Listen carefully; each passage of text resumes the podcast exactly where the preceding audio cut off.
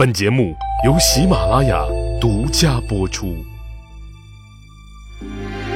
英雄成败任评说，流传千古不辍。曹刘诸葛故事多，无演义不三国。刘玄德夜宿水镜庄，正赶上司马徽的一位老友深夜来访。他隐约听到二人谈话，心想此人肯定是位奇才，难不成就是伏龙凤雏？哎呀，我可不能错过这个机会！想到这儿，他出了屋，直奔司马徽的房间，伸手就打算推门而入。可等他上了台阶儿，这手刚伸了一半儿，又缩回去了。刘备心想：不行啊，人家司马先生深夜会客，自己要是闯了进去，不请自来，未免太失礼了，太冒失了。别冲动。不过这位要真是伏龙凤雏，又当如何？这大好的机会，岂容错过？刘备就在这门口啊，做着激烈而矛盾的思想斗争，他那手也随之来回伸缩了不知道多少次。这个纠结呀，各位可以参考一下唐朝大诗人贾岛在写“僧敲月下门”时纠结的推敲动作。最终，刘玄德还是居于礼貌，没推门硬闯。而且他琢磨，天已这般时分，此人肯定也要住宿在山庄了。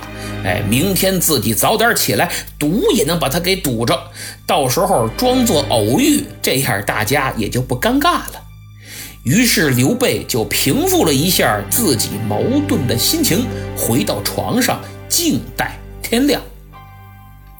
但说实在的，他也折腾一天了。精疲力尽，又四十多奔五十了，精气神大不如前，所以躺下没多会儿啊，不由自主的就睡着了。等他一睁眼，已然天光大亮。小童儿把洗脸水都打好了，就等他吃早点了。刘备心想：哎呦，可坏了，这人还没走吧？我怎么就睡着了呢？他脸都没顾上擦一把，三步并作两步，就直奔司马徽的房间。进到屋里，只见司马徽一个人在那儿坐着。刘备赶紧装作想起来什么似的，问道：“水镜先生，昨天深夜，呃，我好像听到有人叩门，是不是又来客人了？”司马徽脸上依然是他那招牌式的微笑。是啊，一位故友深夜造访，呃，不知现在何处，可否一见？他已经走了。此人身怀奇才，欲寻明主辅佐而不得，所以寻访明主去了。哎呦，刘备这心里是又懊恼又悔恨。懊恼的是自己居然与这样一位贤士失之交臂，悔恨的是自己怎么居然就睡着了呢？早知道我定个闹钟啊！除此之外呀，他心里也有些许的埋怨，埋怨水镜先生司马徽，你明明知道我急需人才，为什么就不能直接把我引荐给来人呢？他虽然心里这么想。可嘴上不能这么说呀！事已至此，刘备只好继续不动声色。他看了看司马徽，敢问先生，不知这来人可是那伏龙凤雏其中之一？司马徽一听就明白这是套他话呢，他微微一笑：“呵呵呵，使君真是求贤若渴呀！好，好。”就这样，任凭刘备再怎么问，他也不明确表态。你说急人不急人吧？正在二人谈话当中，忽听院外人喊马嘶，小牧童跑进来通报说，外面有一员大将带领着军士来到山庄。这可把刘备吓了一跳啊！他还以为是蔡瑁率兵追过来了呢。等出门一看，哎呦，可算放心了，是赵云。原来这赵云呐，回到新野一看主公没在，心急如焚，率领军士就四下寻找。等他绕到潭溪对岸，一路寻来，就碰到了小牧童。一打听才知道刘备在这儿呢。咱们闲言少叙。刘备跟赵云就打算回新野了。临走之时，刘玄德还诚心诚意地想请司马徽出山辅佐，但毫无意外地被婉言谢绝了，还让他早日寻访贤士。在返回的路上，刘备想起自己这传奇的一天，真好似坐过山车一样大起大落呀！现在他满脑子。都是伏龙凤雏，不知道自己究竟应该如何去寻访呢？等到了新野之后，他把昨天险象环生的情况一说，大家觉得这样下去可不是长久之计呀，必须得去刘表面前拆穿他蔡瑁的这一系列举动。如果这都是刘表授意，那就等同于直接拆穿了他的如意算盘。但如果刘表不知道，只是蔡瑁的个人行为，那就正好去告他一状，打击一下蔡瑁的嚣张气焰。孙乾再次主动请缨，赶赴荆州去见刘表。见到了刘表，孙乾就把事情的原委一说，刘表是十分气愤，当即下令把蔡瑁就要推出去斩首。手下文武赶紧跪地求情。孙乾一看，嘿，教训一下也就算了，大家都是做个场面，刘表也不会真的杀掉蔡瑁，明摆着是做给他看的。自己要是不出面求个情，他刘表也不好下台阶儿，不是？毕竟主公刘备以后还得在荆州混呢。于是孙乾主动揭发之后，又主动求情，刘表也借坡下驴，顺水推舟。蔡瑁赶紧表面上认个错，大家各自都达到了目的，至此皆大欢喜。没办法。官场也好，职场也罢，有时候关系就是这么微妙。大家明知道都在演戏，但还都得认真，都得投入。正所谓，我知道你在演戏，你也知道我知道你在演戏，我也知道你知道我知道你在演戏，但依然得演下去。程序必须这么走，因为只有这样，才能各取所需。环境才能和谐稳定啊！随后，为了笼络住刘备，刘表特意指派大公子刘琦随孙乾一起回新野，代表生病的自己表示慰问。得到这样的处理结果，刘备自然十分满意。他热情款待的刘琦，走的时候还亲自送出县城。等送走了刘琦，刘备骑着的卢马，心不在焉地走在路上，满脑子都是水镜先生说的伏龙凤雏。忽然，他看见对面走来一人，葛巾布袍，皂绦乌履，大袖迎风，洒脱飘逸，踏歌而来，气质不俗啊！刘备心中一紧，哎呀！此人气场强大，绝非俗人。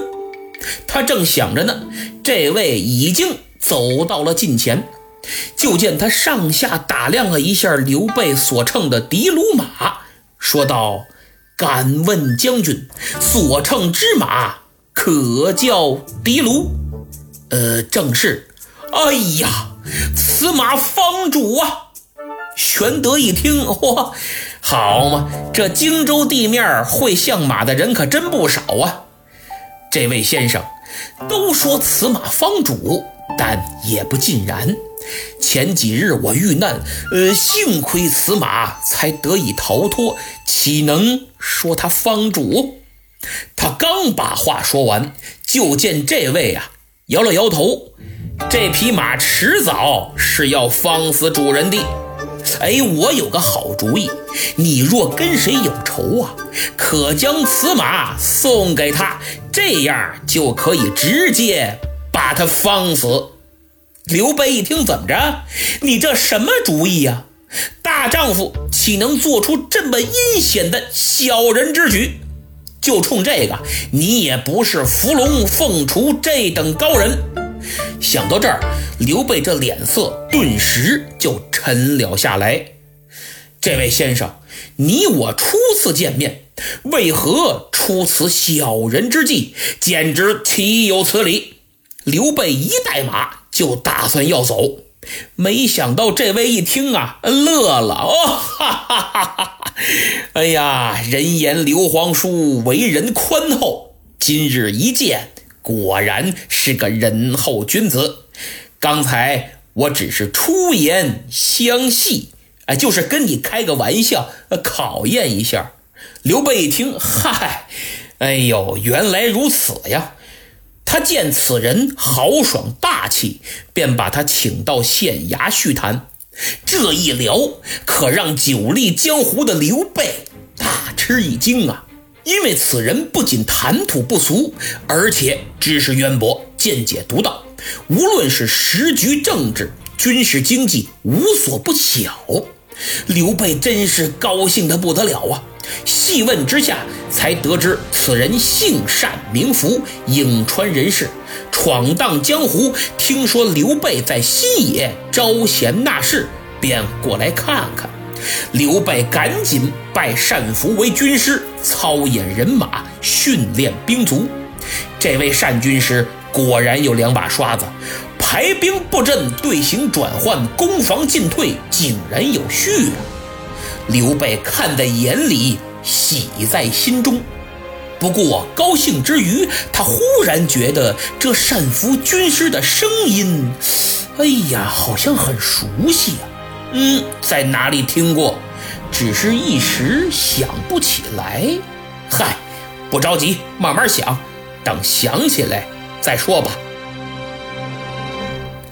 刘备在新野招兵买马，这么一折腾。可惊动了据守樊城的大将曹仁。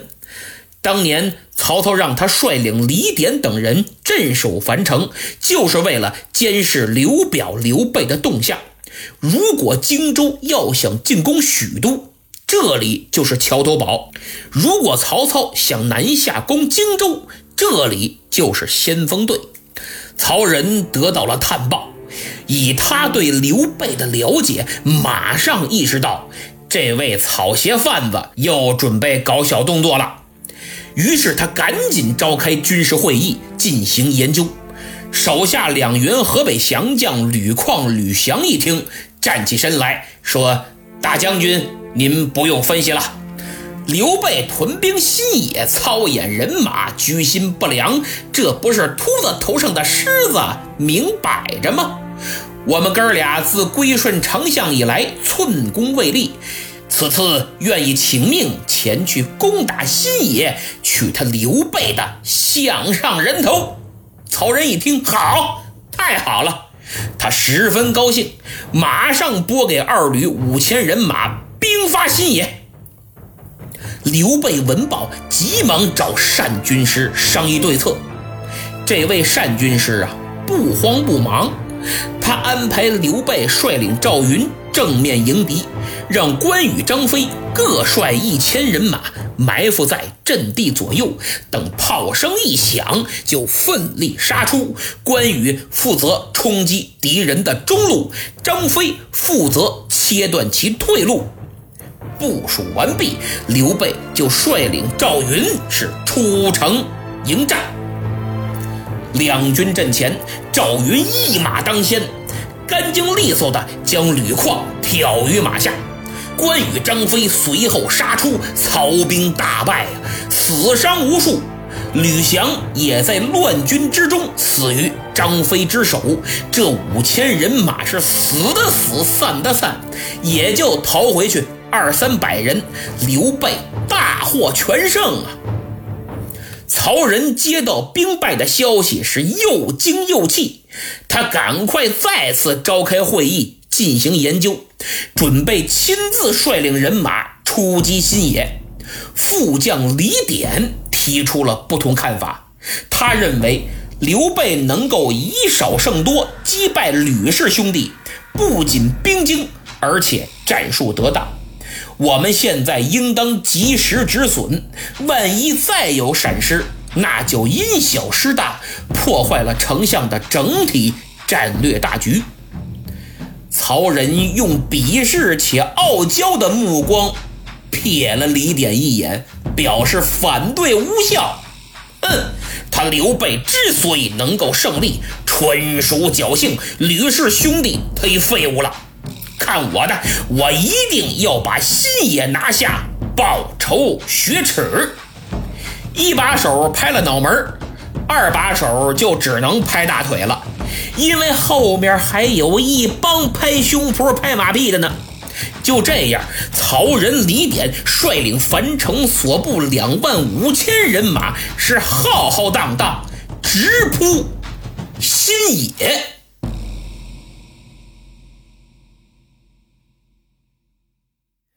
好，节目听完了，现在进入感谢粉丝的环节。上期节目抢到沙发的是爱听历史的小宝，恭喜啊！吉吉君猕猴桃留言说，就怕我拉长声一拉长声就听不了了，没了。这个臣妾做不到啊，结尾必须要拉长声停顿一下才行，否则，比如咱这期，我要是不拉长声这么结尾，您听行不行啊？曹仁、李典率领樊城所部的两万五千人马，浩浩荡荡直扑新野。后边没了，嘿，估计不少人得把腰闪着。本来我这儿就一个打赏的都没有，回头还得再赔点医药费，你说这玩意儿受得了受不了？哎，借机会讲个笑话，开心一下啊！这吉吉君猕猴桃啊，还问我微信号是多少。那么现在呢，我已经建了个微信群，大家愿意的话就加我微信，我拉你们进群，咱们一起聊三国，交朋友。我的微信号是明末三国的全拼啊，明末三国的全拼。天上人间年复一年，评论说刘备的希望在水镜先生，而三分天下的指路明灯也在水镜先生。还别说，真有点这意思。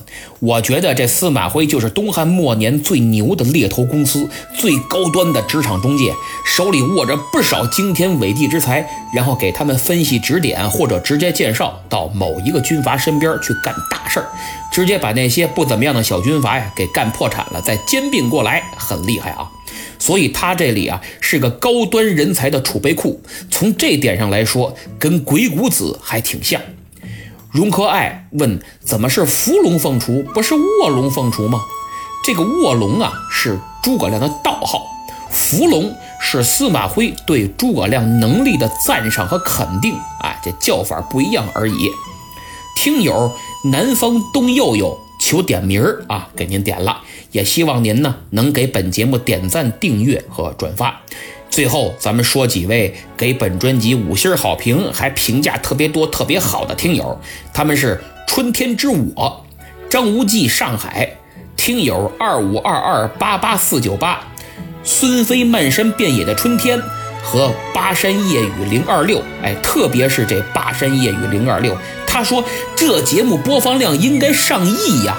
嘿，这简单粗暴几个字儿说到我心坎里了，所以众人拾柴火焰高，请大家多为我点赞、评分和转发。特别是您在听节目的时候，这时间轴上从右边数第二个是个五角星，里边有个英文单词扣，请您不要吝啬，赶紧给主播我疯狂打扣，在下感激不尽。咱们下次再见。